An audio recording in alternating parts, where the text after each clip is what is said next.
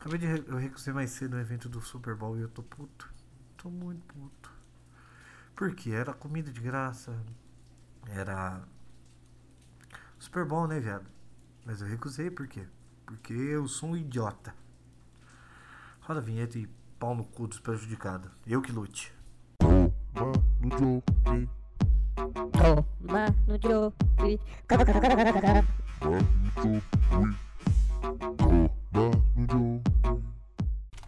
Bom, eu vou começar desde o começo. Eu parei de gravar o podcast em, sei lá, eu acho que o último que eu gravei foi no final de agosto. E eu não tava muito cheio de gravar. Porque eu não tava com tempo. Na verdade essa, eu tava corrido, eu tinha conseguido uma consultoria que acabou virando meu trampo. E. é, perdão. E. Sem tempo. Sem tempo, irmão. Sem tempo, irmão. E eu fui deixando o bagulho de lado. Tem até um podcast que eu gravei que eu perdi metade do áudio. É... E aconteceram milhões de coisas no, nesse processo. Inclusive, minha mãe morreu, né? Um mês depois que eu gravei o último podcast. Exatamente um mês depois. E aí eu fiquei completamente desgostoso. E, enfim. É. Eu quero falar um pouco sobre estar puto. É uma coisa que para muita gente não é novidade para mim, mas estou completamente num outro patamar de putice. Peraí que já estão pessoas me zoando porque eu postei que eu estava que eu recusei um Super Bowl. Ai meu Deus do céu. Enfim, é, o que, que eu queria falar hoje? Então esse podcast vai ser bem curto. Porque, primeiro eu tô voltando, né? Obrigado pelas pessoas que cobraram, tem gente que cobra até hoje que eu tô querendo pra eu voltar e eu não tava voltando. Uh, eu queria. Eu não sei o tema desse, desse podcast. Eu acho que eu vou falar sobre 2020, sobre metas e. Ai, como é que eu posso falar? De anseios e tudo mais. É, comecei com uma situação um pouco chata, é, mas é bom pra dar um. Como é que fala? Um buzz. Mas. Queria falar que também o processo de criação ele foi um pouco prejudicado pelo fato da morte da minha mãe. Então eu meio que deixei tudo de lado, deixei todas as coisas que eu gosto de fazer é, por aí, né? Perdidas. E parei de fazer show, parei de fazer stream, parei de gravar podcast. Eu deixei só. A única coisa que estava me deixando no eixo era o meu trabalho, né? Não que isso, essas outras coisas não sejam, mas era a única coisa que estava sendo deveras rentável. As outras coisas estavam me rendendo mais pouco, né? Eu estava atrás de um, de um, processo de sonho e eu me fudi. Mas é um passo para trás, dois para frente. Isso na verdade eu percebi hoje. Talvez vocês escutaram até o estado do meu pescoço que tudo questão de planejamento você consegue se acertar. Até mesmo processo de luto, você consegue se acertar, você consegue colocar foco. Eu tô hoje no dia, 20, dia 2 de 2 de 2020. Se você ver ao contrário, é 2 de 2 de 2020 também. Isso acontece uma vez a cada mil anos. É, eu imagino a primeira pessoa que falou 1 um, um do 1 um, de 1001. O cara falou, ah, nossa, ao contrário é a mesma coisa. Aham, puta que idiota. É, enfim, piada péssima. Uh, eu quero falar sobre planejamento sobre 2020. O que está acontecendo em 2020? 2020 veio com um chute no cu, né? Com janeiro vindo com 366 dias. Eu passei a virada deles em casa, né? De janeiro para fevereiro. Uh, aconteceram milhões de coisas no trabalho ao mesmo tempo, então me drenando psicologicamente. É, minha capacidade de criação está completamente comprometida, porque minha crise de ansiedade só aumenta. Eu achei que ia melhorar, mas não ia melhorar. Nesse meio tempo que eu fiquei, que eu fiquei afastado, eu tentei de tudo, mas eu precisava desse tempo. Eu percebi que todo quando acontece uma coisa desse gênero Você precisa de tempo para amadurecer as coisas, né? Colocar as coisas nos seus devidos lugares, colocar tudo no seu devido eixo. E hoje eu acho que eu tô voltando.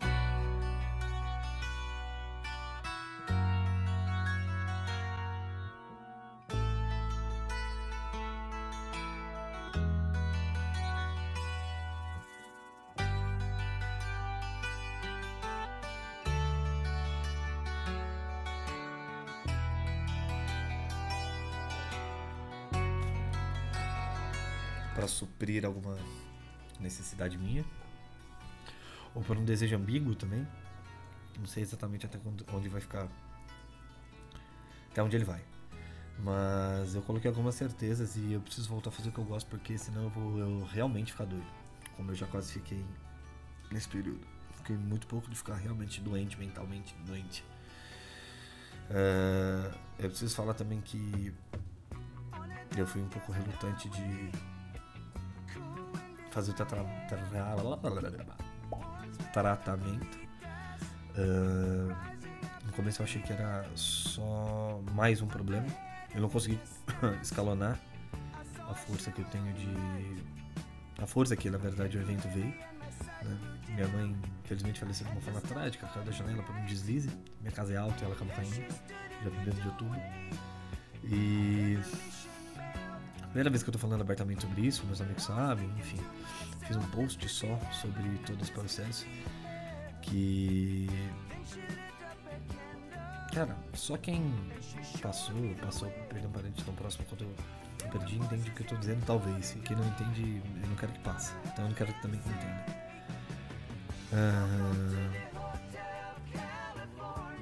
Uma das coisas que eu perdi foi foco. Foi falta de vontade, falta de garra, de gana que eu tava nesse processo.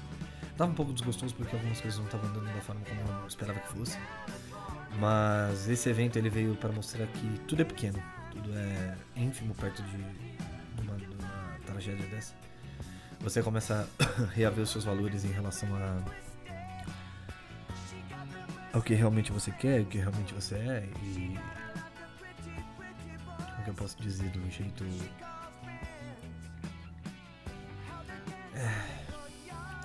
verdade cara você fica assim, pouco é, essa é a verdade você fica um pouco vazio você fica um pouco amargo né?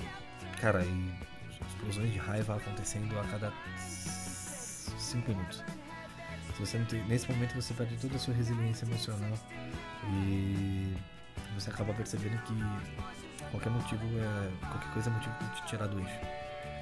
É, teve outros eventos traumatizantes no meio desse processo também que me foram muito detratores e cara me tirou a vontade completamente de fazer qualquer coisa. É, eu achei que quando tem até o eu esqueci o nome do filme, o Otto da Compadecida, é o Chicó e o. Deixa eu, perceber, mas enquanto isso eu falando, eu perdi a minha raciocínio aqui do. Nossa, deixa eu ver aqui. Alto da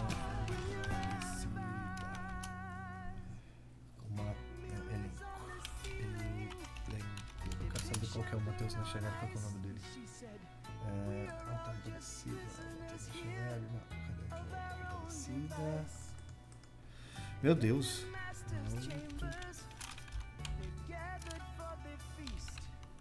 Personagens. São Tomás Chico. Oh, o João Grilo. Ah, lembrei. Quando o João Grilo fala que ele fica sem criatividade, ele no final das contas tira uma bolsa de sangue do, do nada, finge que vai se matar. Ah, meu Deus. E é, eu tô com, muito como João Grilo agora, é, tentando resolver um problema iminente, que é esse problema da minha criação.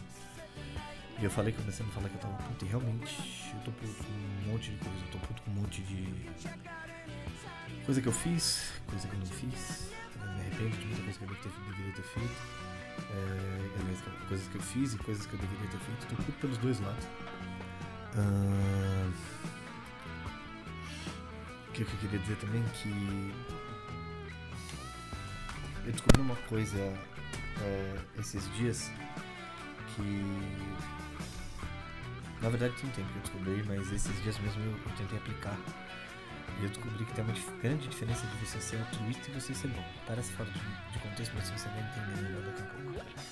É, quando você é altruísta, você faz as coisas sem querer nada em troca e tudo mais. Quando você é bom, inevitavelmente você espera, você cria expectativa em relação a algo, independente de qualquer escala que você faça ou que você seja. Uh, e eu descobri que eu sou bom e não sou otimista.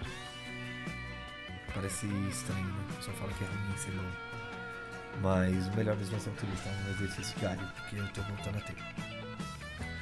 E isso me deixou puto. me deixou com cobranças, me deixou com anseios, me deixou com.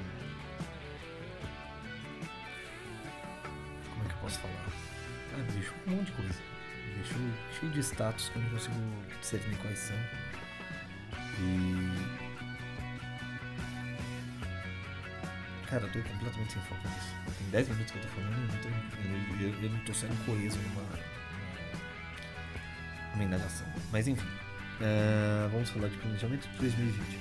O que, que é 2020? 2020, eu acho que muita gente reclamou de 2019, pouca gente, pouca gente eu vi realmente que o meu ciclo social falou que realmente se deu bem no ano passado. Uh, meus amigos falam que de longe eu fui mais, mais lascado com 2019, eu concordo. Uh, mas não é só por isso. Então eu tive 90 dias de. Na verdade, 120 dias de tempestades, né? tô tendo ainda. E eu tô tentando reorganizar 2020, colocando foco, colocando determinação de. Mais do que tudo, colocando os projetos todos que eu, que eu quero e o que eu desejo na frente de todos os dese dos outros desejos. Se eu já fui workaholic, workaholic um dia, que eu já fui muito, hoje eu sou mais pro meu trabalho profissional é, e sempre trabalhando para os outros, na verdade. Eu hoje tô não hoje, eu venho amadurecendo essa ideia tem um tempo e eu vou ser para as coisas que me fazem bem. Uh, eu tenho capacidade de ser proativo, ser polivalente, tenho essa polivalência muito é, inerente à minha, minha criação, porque no fato eu fui, fui criado por, por, uma, por uma massividade de mulheres, né? Porque eu tenho três irmãs mais velhas e minha mãe.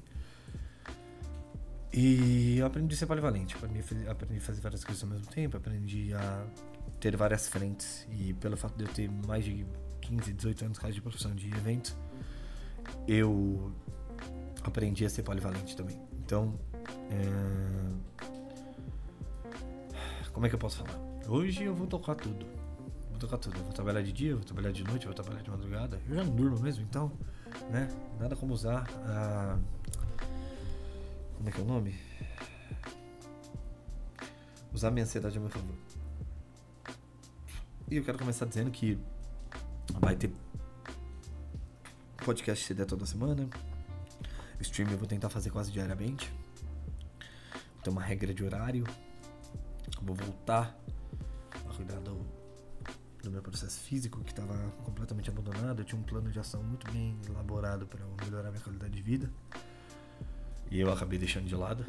Uh, então 2020 se quebrei a. Não é, não é a tela, quebrei a película do. Tomara que seja, né? É, foi a película, sei lá. Que hora que quebrou que eu não vi? É, eu vou tomar rédea das coisas. Eu tô colocando alguns. Eu aprendi a falar alguns nãos também, que eu não sabia falar não para nada. É, na verdade, eu falava não para as pessoas erradas e eu continuo fazendo isso. E eu sempre olhei para fora de casa primeiro, para depois olhar para dentro de casa. Erro da minha parte. É, alguns arrependimentos. Não tenho, graças a Deus, nenhum remorso, tanto que alguém indague alguma coisa sobre a morte da minha mãe, não. Cuidei da minha mãe até o último minuto. E. que eu pude. E. Parece clichê, mas no, no final das contas você fica olhando tanto para fora, resolvendo tanto problema eu apelidei esse modo que, que a gente fica de bombeiro entrincheirado. Que você só apaga o fogo que tá do seu lado e você não consegue avançar. E dessa vez eu tomei coragem e eu vou começar. É, cara, eu. Graças a Deus eu tenho. Uh, ferramentas que me, que me suportam para que eu possa ter todas essas frentes sendo colocadas a. Como é que eu posso dizer? Colocadas para trabalhar né? Tanto podcast quanto o stand-up quanto o stream. Eu, graças a Deus, eu tenho um horário agora que eu consigo demandar isso, né? E eu tenho que acreditar, cara, porque é uma parada que eu preciso. Eu não tenho mais norte, então eu tô criando mais, tô criando norte agora. Então agora se eu tinha alguns objetivos na minha vida que foram arrancados à força na minha mão. E hoje eu tracei né? Bati o martelo e entendi que eu acho que eu vou ter que ter um norte sozinho. Tem pessoas à minha volta que gostam de mim, tem pessoas que gostam de mim, mas nem tanto, tem pessoas que falam que gostam, mas isso pouco importa. O, no final das contas, a jornada é sempre é solitária. É, você pode ter pessoas que te incentivam, mas você não sabe exatamente até onde vai o incentivo, até onde vai o, a força de vontade, até onde vai o interesse sobre essas coisas, né? Você percebe em pequenos detalhes, em pequenas formas, em pequenos nãos, em pequenas birras, em pequenas necessidades das pessoas que você é necessário até a página 2 e a página 3. E você sempre deixa de escrever seu livro, né? Porque você sempre vai escrevendo a história dos outros e sempre vai deixando a sua para depois. O tempo vai passando, a banda vai tocando e você vai levando a sua vida a toque de caixa. E quando você percebe que você não escreveu nada, é preocupante. E é nesse exato momento que eu me encontro, com 34 anos, chegando. É, a maturidade emocional que me demorou para chegar.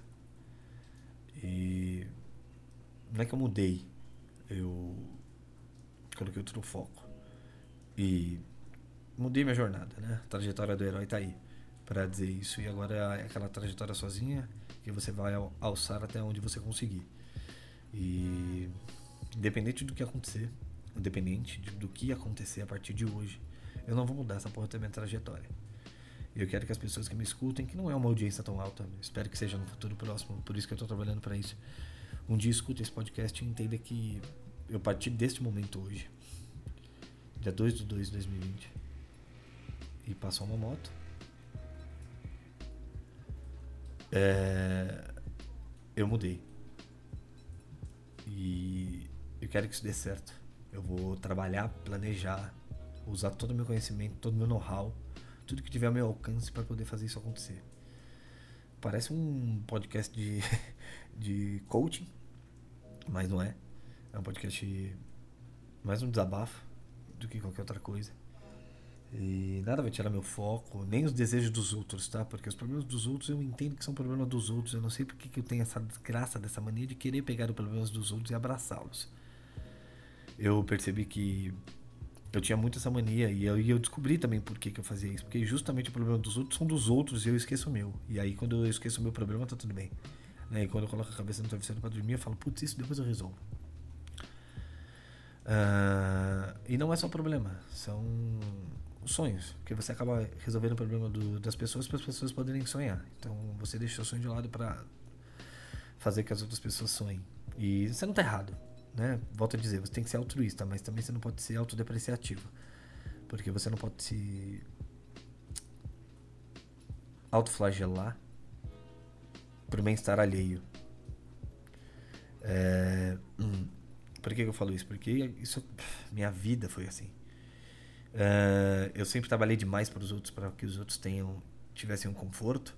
Eu sempre me doei demais saí da minha casa muitas vezes sem querer sair porque as outras pessoas não estavam bem. Uh, deixei de jantar e deixei de almoçar algumas vezes por outras pessoas. Deixei de fazer as coisas para mim, para as outras pessoas sonharem. E isso é de uma falta de respeito sem tamanho. Por que, que eu tô falando isso? Porque Ninguém pode fazer isso. Cara, você pode gostar de qualquer pessoa, você pode fazer isso para qualquer pessoa. Uh, mas tudo tem um limite saudável para que você possa fazer. E, e, quando a pessoa quando tem um, um, um quando você tem uma reles esperança de você querer mudar de vida, as outras pessoas não podem ver o brilho e querem tomar. Eu não estou falando que alguém veio e roubou um projeto meu, eu não estou falando que alguém veio e, e, e me danou de alguma forma. São pequenos atos que as pessoas fazem no dia a dia que, que você entende que elas estão te ceifando, mesmo sem querer, às vezes. E você entende que por um momento você serve, por um momento a pessoa é egoísta ao ponto de simplesmente debandar.